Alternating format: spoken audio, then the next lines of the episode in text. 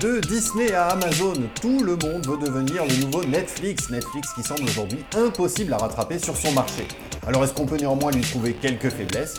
Eh bien nous avons tenté l'exercice.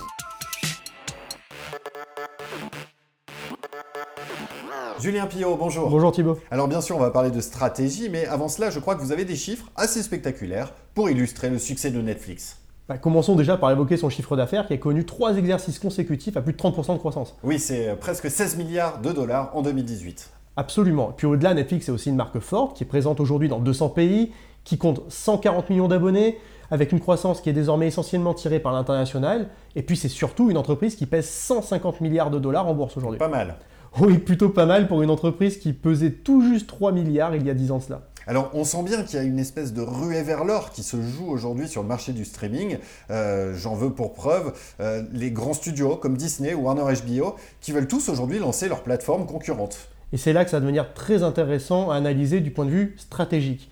Parce que ces euh, grands studios ils étaient des fournisseurs de Netflix. Ils vont devenir des concurrents. Et en tant que concurrents, ils seront peut-être à l'avenir de moins en moins enclins à vendre leur production à Netflix, ou en tout cas à des prix beaucoup plus importants que ceux qui ont été pratiqués jusqu'alors. Et là, on va toucher au contenu, c'est-à-dire au nerf de la guerre et euh, au contenu qui plus est exclusif des contenus exclusifs, effectivement. Et d'ailleurs, ces contenus exclusifs sont les plus onéreux à produire ou à acquérir. Savez-vous par exemple que Netflix est devenu en 2018 le premier producteur de films au monde avec pas moins de 80 nouveautés? Ben non, je ne le savais pas, mais pour moi, et j'imagine que je ne suis pas le seul, Netflix est avant tout associé aux séries. C'est ça qui a fait son succès. Et sur ce plan-là encore, bah, Netflix en produit ou en diffuse plus à lui tout seul qu'Amazon, Showtime, Stars et HBO réunis. ils n'ont pas lâché pour autant, bien sûr. Exactement, il faut bien retenir un chiffre. 85% des nouvelles dépenses de Netflix en contenu concernent des contenus originaux.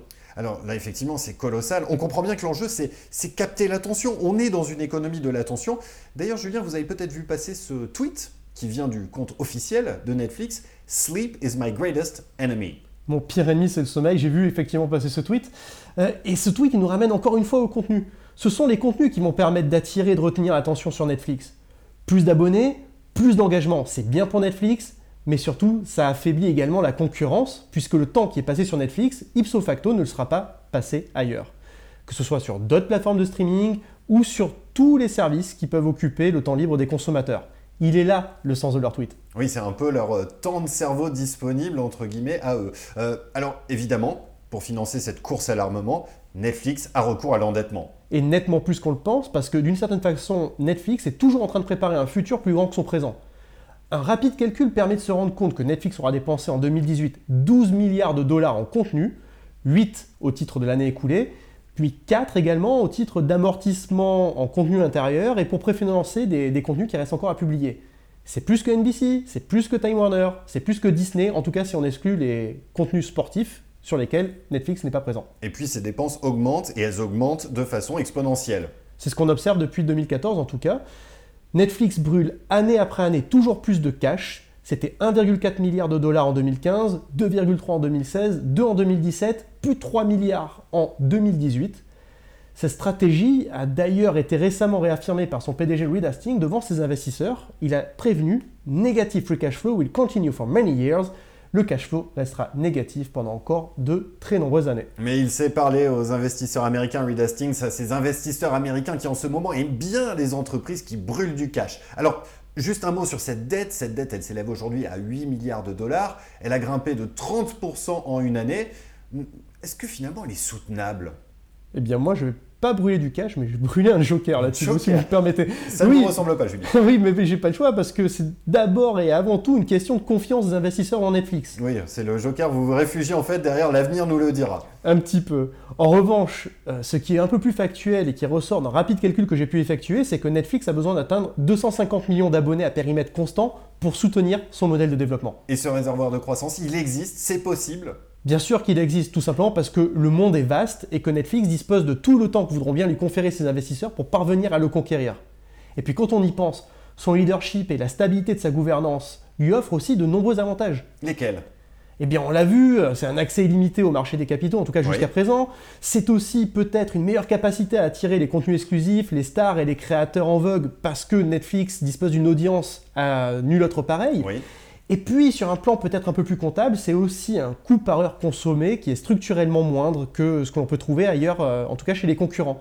En d'autres termes, ça veut dire quoi? Ça veut dire que pour les concurrents, qu'ils soient effectifs ou potentiels à Netflix, il faut investir de plus grosses sommes d'argent pour générer un même niveau d'audience. Oui, euh, donc c'est ce qui rend euh, Netflix d'autant plus difficile à rattraper sur le terrain concurrentiel. Mais alors j'en reviens à l'exercice que je proposais en début de podcast. Est-ce qu'il y a des failles? Est-ce qu'il y a quelques zones d'ombre sur ce très joli tableau? Goliath peut-il chuter C'est un exercice un petit peu périlleux. Je vous le concède. Oui, on va essayer de, se prêter à l'exercice en réfléchissant peut-être à, des, euh, à des failles qui pourraient être à la fois exogènes et endogènes à Netflix. Sur le côté exogène, évidemment, il y en a une qui nous vient directement à l'esprit, c'est euh, l'effondrement potentiel des marchés. Oui, bien sûr. S'il y a moins d'argent facile, il y a moins d'investissement en contenu. Et Netflix a besoin de ces contenus pour pouvoir se différencier. On pourrait aussi euh, évoquer les capacités d'augmentation de prix qui sont limitées par la pression concurrentielle qu'on vient d'évoquer. Je n'aurais pas mieux dit, Thibaut. Vous êtes un, un très fin stratège. Et puis si j'osais, je dirais même qu'il y a peut-être aussi une menace un peu plus diffuse, un peu plus silencieuse, une menace qui est liée à son algorithme lui-même. Allez, osez parler de l'algorithme. Est-ce que la force de Netflix, ce qui a fait sa force jusqu'à présent, peut vraiment devenir sa faiblesse? En tout cas, c'est du domaine du possible. Netflix dit souvent sélectionner ses contenus en fonction des préférences révélées par ses algorithmes. Or, imaginons, imaginons que les abonnés de Netflix naviguent de contenu en contenu euh, qui soit peu satisfaisant, par exemple parce qu'ils attendraient que ne soit révélé le dernier épisode de leur série fétiche, eh bien Netflix risque d'en conclure que les préférences se tournent alors vers des contenus de piètre qualité, voire carrément médiocres. Alors, je ne sais pas s'il faut y voir un lien de causalité, mais on observe que ces dernières années, bah, Netflix a peut-être eu un peu plus de mal à créer des contenus à forte résonance culturelle. Eh bien, il fallait y penser. Merci beaucoup, euh, Julien, d'avoir consacré un petit peu de temps de cerveau disponible à réfléchir à Netflix. Et puis, je vous donne rendez-vous, bien évidemment, pour un prochain épisode très bientôt. À bientôt Thibaut.